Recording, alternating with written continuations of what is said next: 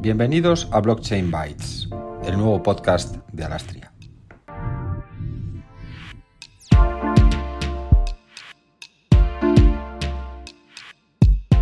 Bienvenidos de nuevo a Blockchain Bytes, el podcast oficial de Alastria, en el que en cada episodio nos dedicamos a profundizar en temas claves de las tecnologías descentralizadas.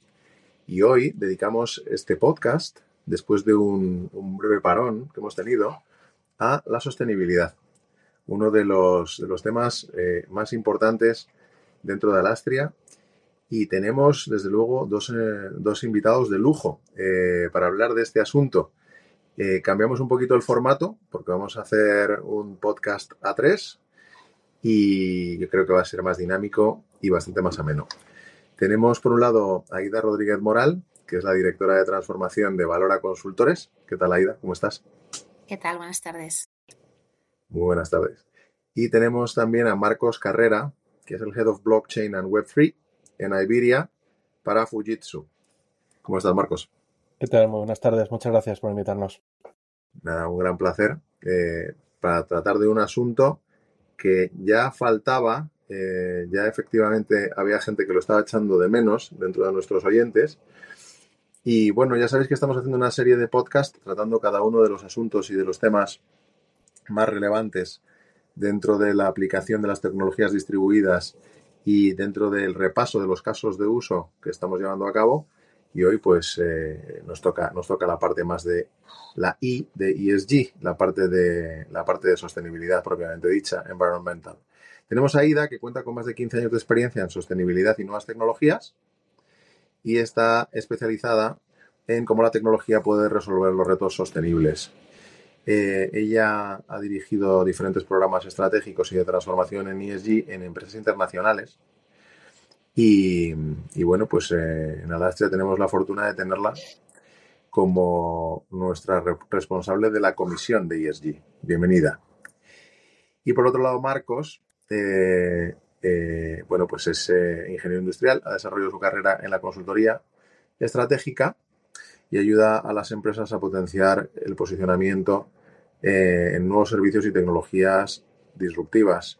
está certificado en EFA, ESG y LEAD, siendo capaz de explicar y trasladar las tendencias en los cambios de modelos de negocio y la industria financiera y no financiera más tradicional.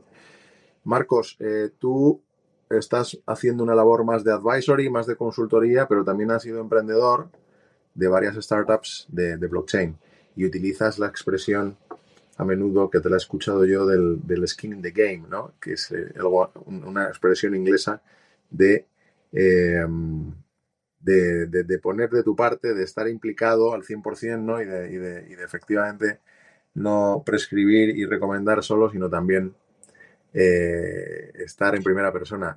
Descríbenoslo un poquito mejor. Pues yo creo que es que hay que mancharse las manos. Esto es un poco de incluso de invertir tus propios recursos, ¿no? Y eso un poco es lo que tiene mi perfil, que no solo está en Gran Corporate, por ejemplo, dirigí el plan de sostenibilidad de, y el plan de transformación de Naciones Unidas y también otras grandes compañías.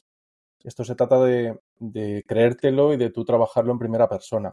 Eh, Creo que eso es fundamental. Y sobre todo en una tecnología o en un conjunto de tecnologías que son tan disruptivas ¿no? y que cambian casi de un día para otro. Es importante ese learning by doing, ¿vale? Pero a través de la experiencia propia y, la gestión propia de cómo se lanza una startup o cómo se hace un proyecto de intra, intraemprendimiento en una gran empresa.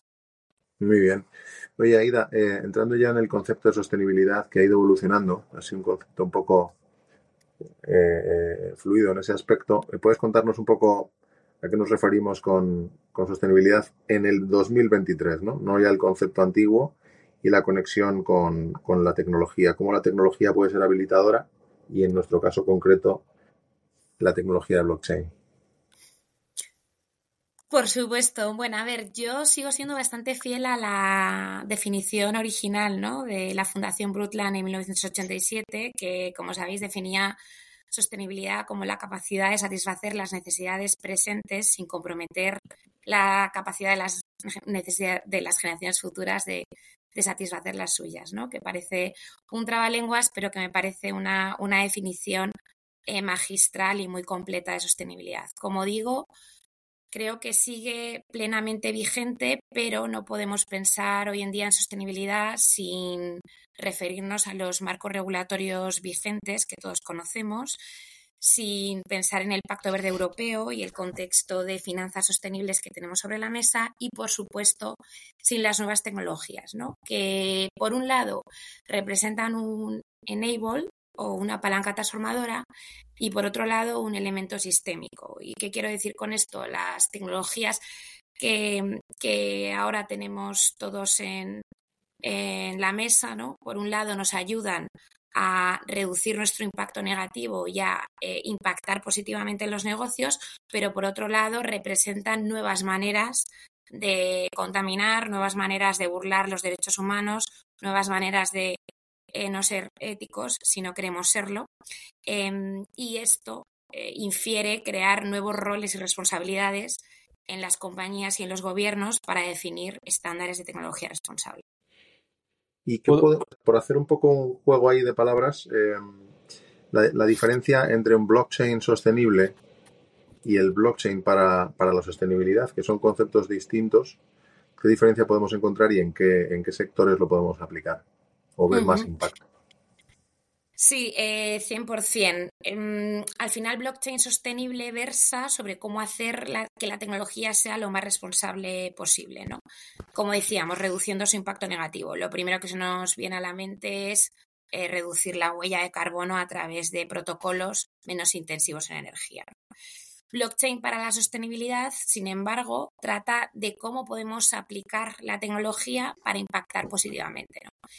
Y si me preguntas por sectores, yo últimamente estoy bastante obsesionada con una aplicación cross-sectorial en relación a la transparencia de la cadena de suministro, ¿no? con la idea de contar con un único registro de información accesible a todos los actores, incluyendo las autoridades. Esto que parece ciencia ficción no es nuevo, de hecho la OCDE en el 2019 ya hablaba de ello, pero ahora está bastante de moda por la nueva normativa de diligencia de vida, que os sonará CSDDD, que versa sobre las obligaciones y responsabilidades de una empresa sobre su cadena de valor. Es decir, cualquier empresa va a empezar a tener responsabilidades que hasta ahora no tenía sobre todos los eslabones de la cadena de valor, al objeto de salvaguardar los derechos humanos eh, y es aplicable a, todas las industrias. ¿no? Por poner un ejemplo práctico, que seguro que todos habéis, habéis eh, oído, ¿no? Eh, la industria del acero. La industria del acero presume de producir acero a través de chatarra, ¿no? Lo cual a priori, em, bueno, tiene un efecto evidente en reducción de recursos, ¿no? Y de circularidad.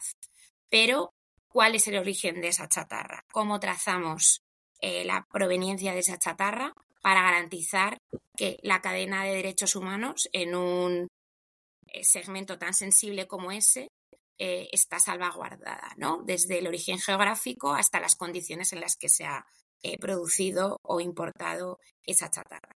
Es un nuevo paso a dar, no obvio, porque provoca o implica el acceso de esta tecnología a todos los grupos, incluyendo las comunidades vulnerables. Porque si no damos acceso al origen de la chatarra, ¿cómo vamos a salvaguardar eh, esa traza de manera fiel, ¿no? Entonces, eh, como veis, es, bastante más complicado que un mero aspecto tecnológico. Mm. Está muy claro. muchas gracias. Oye, y Marcos, vosotros de Fujitsu tenéis bastante, vuestro offering dentro de blockchain, pues tiene una parte verde importante. Y coméntanos un poco sobre, sobre cómo lo veis. De hecho, me acuerdo en vuestro en nuestro award pues eh, pues os ganasteis ahí uno de los premios yo creo que fue con un proyecto bastante interesante no sé si puedes comentar algo más aquí vale sí hay un par de puntos que me gustaría os voy a dar un par de pasos atrás es ¿Qué entiende Fujitsu no solo en el área de blockchain? ¿no? Eh, Fujitsu como empresa tecnológica tiene un foco eh, de máximo interés en el impacto. Cuando nosotros hablamos de impacto es la terminología 4P, ¿no? que es People, Profit and Planet, y la cuarta es eh, Prosperity. Entonces, nosotros atacamos eh, la utilización de la tecnología para estas cuatro partes. Tenemos que ser conscientes de, generar valor, pero aportar un valor, eh, un valor siempre positivo, ¿no? En este sentido, mm, a nosotros nos gusta utilizar ya específicamente blockchain para todo lo que son los sistemas de finanzas regenerativas. Es decir, utilizamos blockchain como Trust Data, evolucionamos a lo que es Trust Society. ¿Para qué? Para dar fe de que lo que justo lo que estaba comentando Aida, tú das pruebas de fe de que mm, existe una trazabilidad completa desde, la, desde off-chain a on-chain con respecto a materiales, ¿vale? Una vez que tienes esta capa de valor eh, digitalizada, puedes trabajar sobre nuevas capas en sistemas, por ejemplo, tokenizados o en sistemas de, finanzas regenerativas. Finanzas regenerativas, y ya cerrándote un poco el círculo con la pregunta, eh, viene a ser o se viene a simplificar, por ejemplo, el caso de Botanical Water, que es el que has mencionado, que es que somos capaces de generar agua a través de la confianza que genera blockchain. Es decir, allí donde la tecnología tradicional no llega y no permite generar confianza, que es una crisis de confianza nada más, blockchain sí te lo permite. En el momento que generas confianza sobre un producto de calidad, de una calidad concreta, por ejemplo, del agua, en, el caso de AIDA, pues, acero, ¿vale? O energía que se, necesita para, para realizar X toneladas de acero, bueno, pues una vez que tienes eso, ya puedes darle sentido a muchas cosas. Puedes generar confianza entre partes, puedes en este caso, en el caso de, Botanical Water, puedes generar o de eh, eh, créditos de agua, ¿vale? Incluso ya, no solo vendes el agua física, vendes los derechos sobre el agua. Y esta parte tokenizada es la que más disruptiva es. Entonces, cerrando el círculo, al final yo creo que blockchain te permite esa, ese modelo relacional distinto, un modelo basado en confianza, y te permite hacer las finanzas regenerativas, es decir, construir más valor sostenible que el que estás eh, utilizando en los procesos de, manufacturing o en procesos de, agricultura, etcétera. Eso es un poco el círculo que nosotros tenemos. Y aparte es interesante eh, que utilizando la tecnología de blockchain eh, para trazar y para asegurar que efectivamente el caso de uso pretendido pues verdaderamente lo estás haciendo, y estoy pensando en green bonds, eh, oye, pues eh, verificar que efectivamente eh, lo que levantas del bono se, se aplica en proyectos sostenibles o, o certificados de CO2 que, que, también se registran en un blockchain. Y, y, te garantizas que existe el certificado y que alguien ha plantado ese árbol que tú de otra manera en otro momento tendrías que hacer un acto de fe. Lo que no tiene mucho sentido es que luego la tecnología que subyace, el, underlying technology en este caso, esté trabajando con un protocolo de consenso de prueba de esfuerzo, ¿no?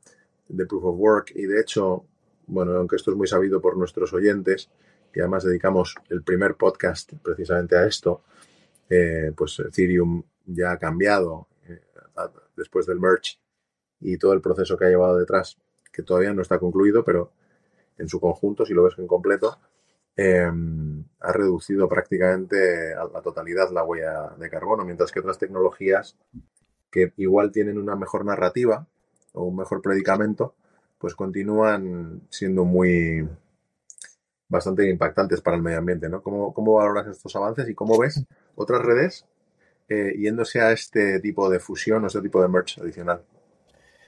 Bueno, es una pregunta delicada, ¿eh? Voy a intentar contestar como Marcos Carrera, no como Fuitso. Eh, mi visión es que, y cuando hablamos de Proof of Work, muchas veces estamos pensando en reserva de valor. Sin embargo, aquí estamos trabajando otras capas y otras potencialidades.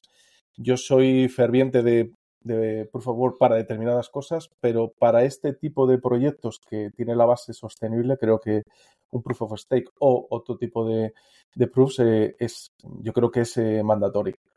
Ahora bien, eh, a mí me gusta también dar un poco la información lateral, es decir, justo esta semana yo posteaba o, comentaba con alguien que había posteado que los grandes centros de datos consumen muchísima agua, ¿no? O con mucha, mucha energía. Bueno, a mí me gustaría demostrarlo, es decir, quiero decir que cuando como podemos utilizar la tecnología para trazar todo, pues que efectivamente sea así. Porque no estoy de acuerdo, por ejemplo, en que determinados sistemas consuman mucha energía o su origen no sea, por ejemplo, sea no sostenible, ¿vale? No de, fuentes, o sea, sea de fuentes renovables. Esto hay que, enseñarlo bien, porque cuando ves las gráficas, efectivamente, gran porcentaje de, la minería, por ejemplo, en este caso de Bitcoin, viene de energía renovable. ¿Vale? Eh, en este sentido, eh, el tema de energía. Por el tema de agua, también muy parecido. Yo que he diseñado, yo tengo un pasado de, ingeniero industrial haciendo centros de datos, entonces efectivamente tiene consumo de agua, pero estas máquinas, las minadas, las máquinas que permiten minado en Proof of eh, Work, eh, no van con agua, van con un líquido que, además tiene un ciclo cerrado. Entonces, sí. Mm, sí. hay que tener cuidado, efectivamente esto puede ser un, un hándicap importante, ¿vale?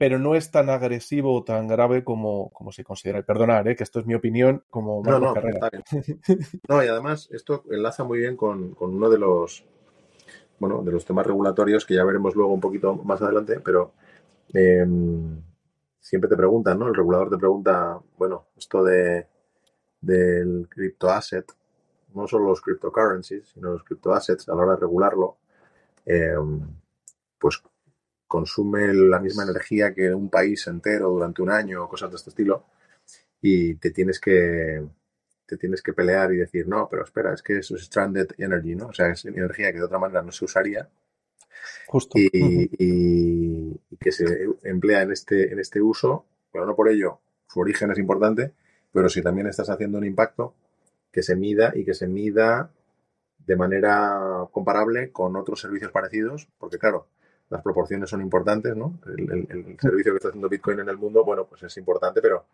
si lo comparas con los TPDs de, de todas las compañías del mundo, pues es un servicio mucho más pequeño. O sea que conviene hablar de estas cosas con rigor y hay veces que, bueno, eh, sí, igual estaría bien tener más data, más KPIs para poder hacer, mm, tener más fuerza en, ese punto, ¿no?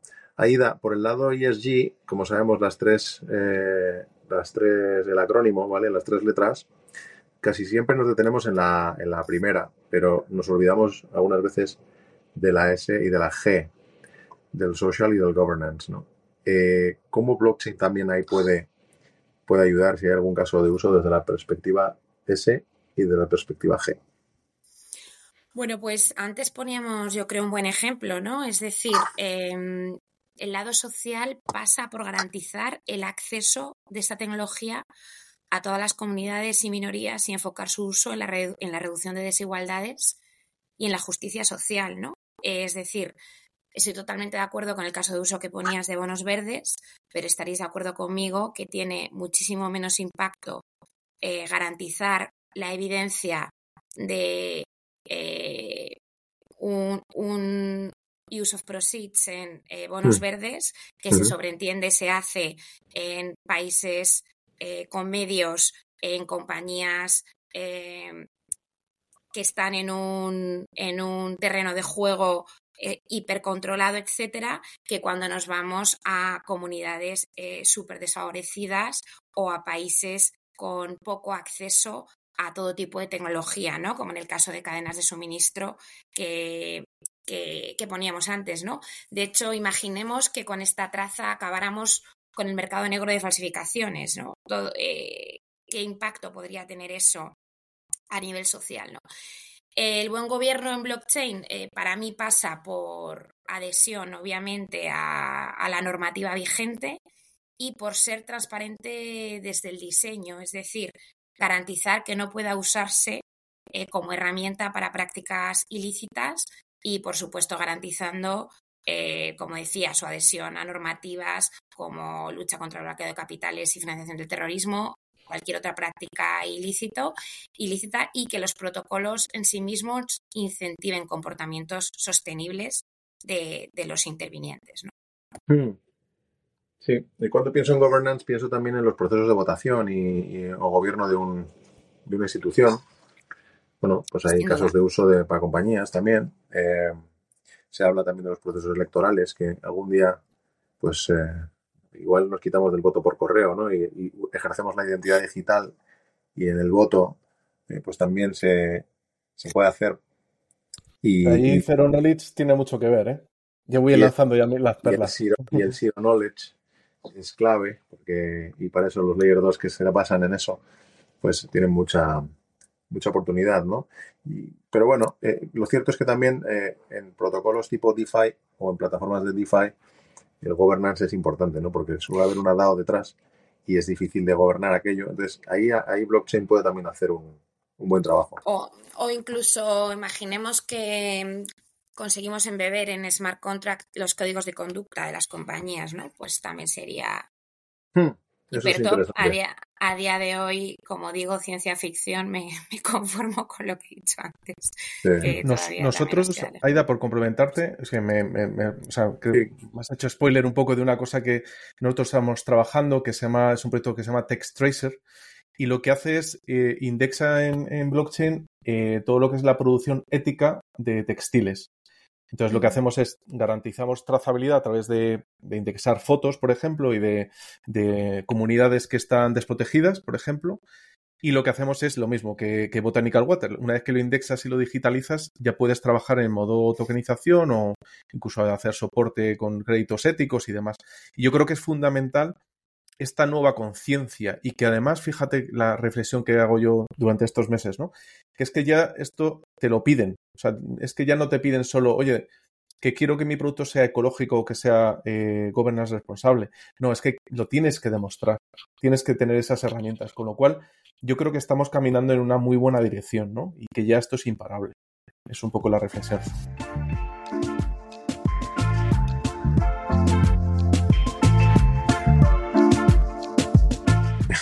Cuéntanos ahí un poco, eh, porque has enla- has enlazado con un concepto que yo creo que interesa mucho a la audiencia. No es tan novedoso porque la gente que lleva en esto un tiempo, pues ya lo ha escuchado, pero los, em, los algoritmos estos de Zero Knowledge Proof y, y, y cómo ahora parece ya que sí que tenemos la tecnología disponible para, para usarla a escala y de manera industrializada los roll-ups del de, de, de, 2 ¿no? Bueno, o sea, sin entrar en términos tecnológicos, o sea, yo creo que estamos, justo lo has definido, yo creo que estamos viviendo una época de madurez. Yo llevo trabajando con Zero Knowledge más o menos un año y poco. Y creo que es la, vamos a decir, la que es la blockchain 2.0. Al, al, tener un dato que es booleano, es decir, no es un dato exacto lo que indexa, sino es un booleano, tenemos oportunidad muy interesante para trabajar con datos privados. O sea, conseguir más privacidad en el dato.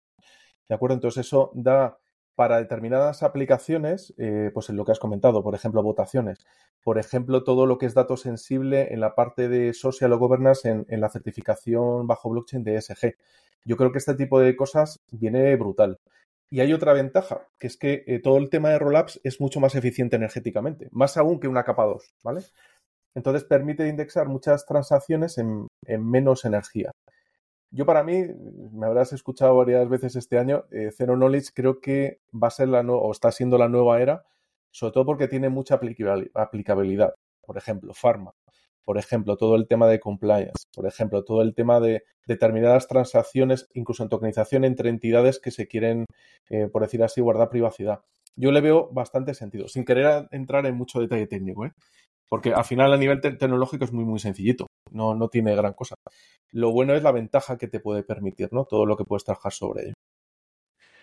Bueno, yo creo que, nos toca un poco entrar ahora en la parte mmm, más de regulación. Es cierto que mmm, en las primeras evoluciones del texto inicial de, de MICA sí que se hacía mucho énfasis en la, en la faceta de sostenibilidad. Lo veías un poco, ¿no? El regulador estaba preocupado, los técnicos de la comisión. Si bien, pues luego eh, yo creo que ahí se relajaron un poquito y, vieron que, bueno, eh, lo pusieron en la ecuación y, se dieron cuenta de que no era tan, relevante en términos de consumos de energía y demás, ¿no? Eh, pero sí la segunda consulta ya con texto final, ¿no? Y la segunda consulta lanzada por la ESMA en lo que se denomina los RTS, eh, sí que hace preguntas alrededor de la sostenibilidad y adicionalmente hemos estado viendo algunas convocatorias de la Unión Europea que abordan el tema de smart contracts y, y sostenibilidad. Entonces, os hago la pregunta a los dos. Eh, ¿Creéis desde las instituciones europeas y también de los, desde los gobiernos cómo se debe incentivar eh, el uso del DLT responsable? Aida, bola de fuego para ti. No, a ver, yo en, en primer lugar eh, quería decir que, vamos, yo hasta donde sé, eh, los KPIs que se están poniendo también sobre la mesa, ¿no? Como consumo de energía, medición de gases de efecto invernadero, eh, producción de residuos, etcétera, están alineados con los estándares de la Comisión Europea para la elegibilidad de cualquier actividad económica como sostenible. Es decir, no me parece ni más ni menos que la receta que se está siguiendo en, general en Europa, ¿no? Eh, no sería tampoco coherente ni consistente que no se hablase de esto, porque al final, eh, como decíamos, ¿no? es un enable transformador. Eh, desde luego, la, Comisión Europea y, organismos adyacentes tienen que establecer herramientas para su adopción e incentivos, ¿no?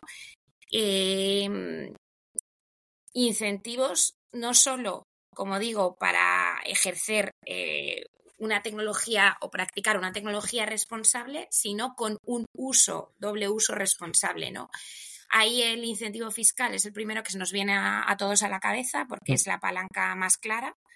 Em, eh, fiscal o, subvenciones, obviamente, pero va mucho más, más allá de, eso, ¿no? Eh, como siempre decimos, desde entornos de sandbox hasta eh, facilitar, orquestar grupos de, investigación, respaldar eh, a las o organizaciones eh, similares. entonces, yo creo que, hay diversas formas de apoyar, sobre todo que, esto empiece a rodar que es lo importante, ¿no? Porque muchas, mucha gente se sigue quejando de los resultados o de la materialidad de, que esto mm. tiene, o a lo mejor de la, lo que ha comentado Marcos sobre textil, que yo también lo había, lo había escuchado, aunque no sabía que, que Fujitsu estaba en eso, enhorabuena.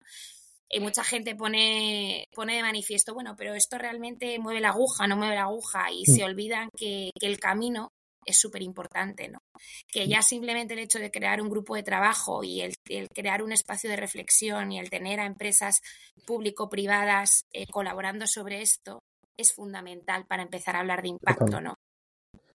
Yo, yo por añadir una visión distinta, eh, bueno, primero comparto absolutamente lo que dice Aida.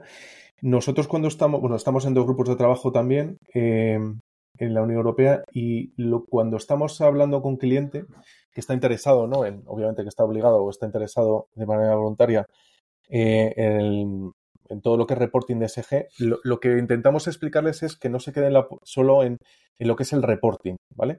Porque eso no te va a modificar apenas la aguja, o sea, un poco lo que justo la analogía que estabas haciendo. Realmente hay que aprovechar la oportunidad para ver si puedes generar nuevas líneas de trabajo, nuevos revenue stream, ¿vale? Eh, generar nuevos ingresos en base a modelos nuevos que no tenías pensado. Esa es un poco la reflexión. Y yo creo que el juego está ahí, porque si somos capaces de generar un, un océano azul en torno a estas nuevas oportunidades, vamos a realmente generar, o sea, vamos a generar un mercado que está sin crear ¿vale? Que es nuevo, con competencia, con modelos de competencia muy distintos. Y ahí yo creo que todas las empresas que vean un poco la oportunidad estarán muy bien posicionadas rápidamente. Esa es la reflexión que quiero dejar. Es decir, que no se quede en reporting, sino en, oye, construyamos un modelo distinto, ¿no? utilizando las tecnologías que sean, ya no solo blockchain, sino hay otras que son muy interesantes. Pero ahí está, ahí está el challenge de auténtico. bueno, yo creo que Sí, dile. No, no, si puedo añadir algo al hilo de lo que decía Marcos, ¿no? Y reflexionando sobre el tema de valor y lo que decía Marcos de ya el consumidor lo empieza a pedir. Eh, a, mí se me viene a la cabeza un ejemplo en el que todos estamos súper sensibilizados, que es el de los diamantes, ¿no? Nadie entiende comprar diamantes sin conocer su origen. Bueno, nadie civilizado, ¿no? Quiero pensar. Eh, es algo que nos es súper natural, ¿no? Nadie compraría diamantes en un mercadillo en, como digo, ¿no? Sin conocer el número exacto. Eso, mm, nuestro, nuestro sueño, como visualizamos el futuro, es e, eso extendido a bienes cotidianos, ¿no? Como puede ser el sector textil. Y eso sin una tecnología que nos ayude es francamente complicado. Sí.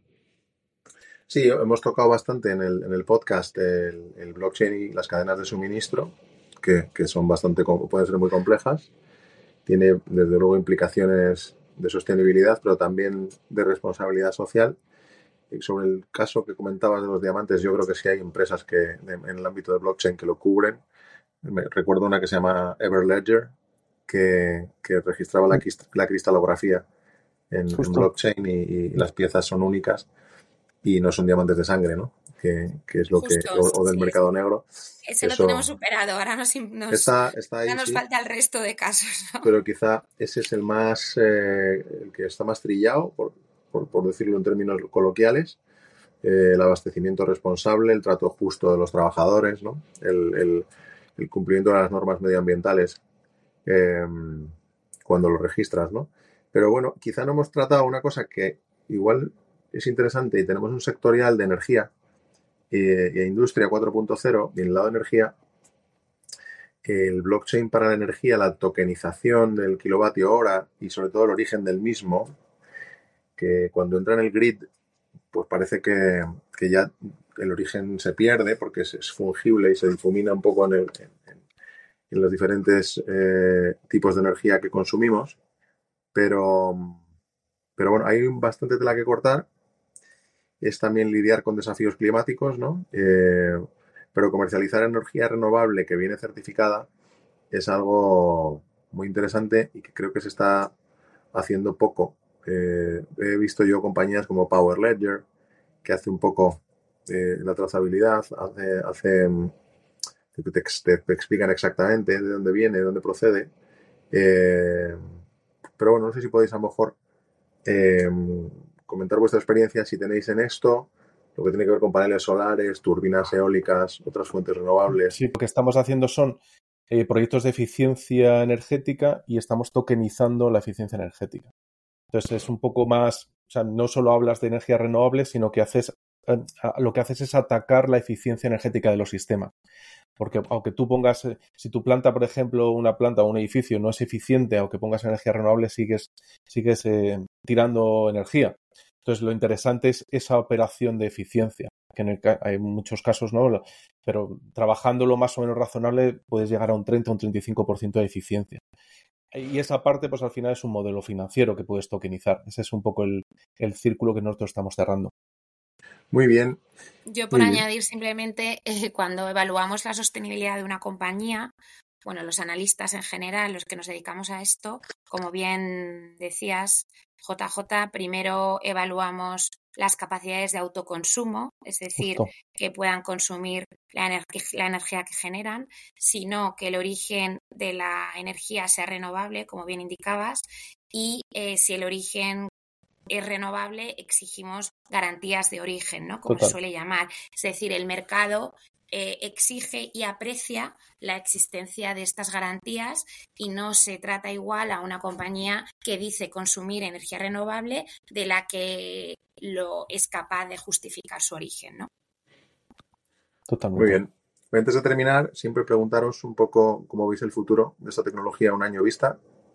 He tenido una jefa que decía que siempre decía lo mismo, what has to be true, que tiene que ser verdad, que tiene que ocurrir para que la adopción sea mayor Em, y que será clave en el ecosistema en el próximo año.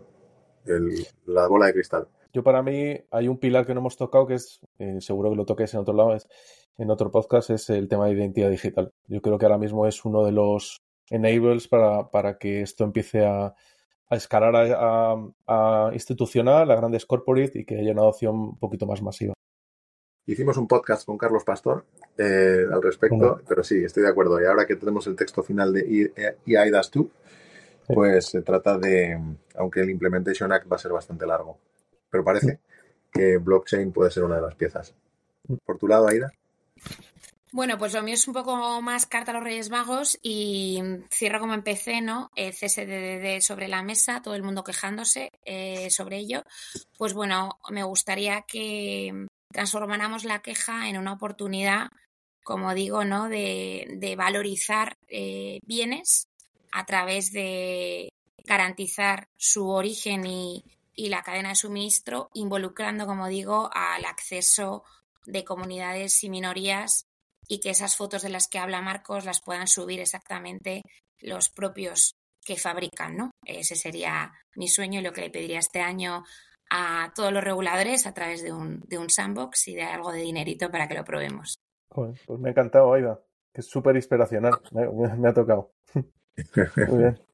Muy bien. Yo os dejo la reflexión de que, de que la capacidad de la tecnología para, proporcionar registros transparentes y rastreables de cada transacción puede ayudar a, garantizar el abastecimiento responsable el trato justo de los trabajadores y el, cumplimiento de las regulaciones medioambientales y más con los desafíos a los que se enfrenta el mundo, el cambio climático, la pobreza, la desigualdad, la tecnología blockchain puede promover significativamente el desarrollo sostenible al permitir transparencia, rendición de cuentas y toma de decisiones de manera descentralizada.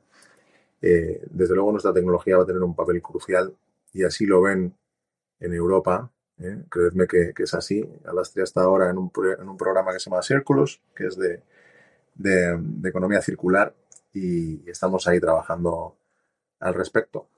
Yo solo me resta daros las gracias eh, a, los, a, los, dos eh, por estas interesantes reflexiones, no solo de, del impacto y consumo eh, computacional, sino también pues de que nos hayáis contado un poco vuestros proyectos, los nuevos negocios y, y la rentabilidad que también tiene esto, ¿no? que no es solo la faceta social, sino que esto esto está eh, también pensado para que sea rentable, para que haya un, crecimiento rentable y sostenible financieramente. La sostenibilidad financiera nos importa.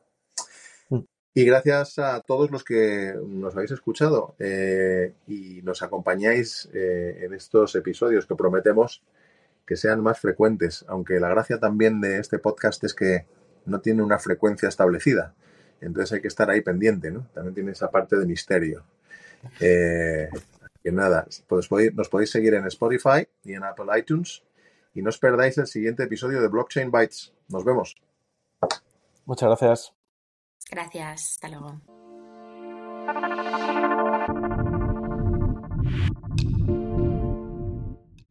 Nos vemos en un nuevo episodio de Blockchain Bytes, el podcast de Alastria.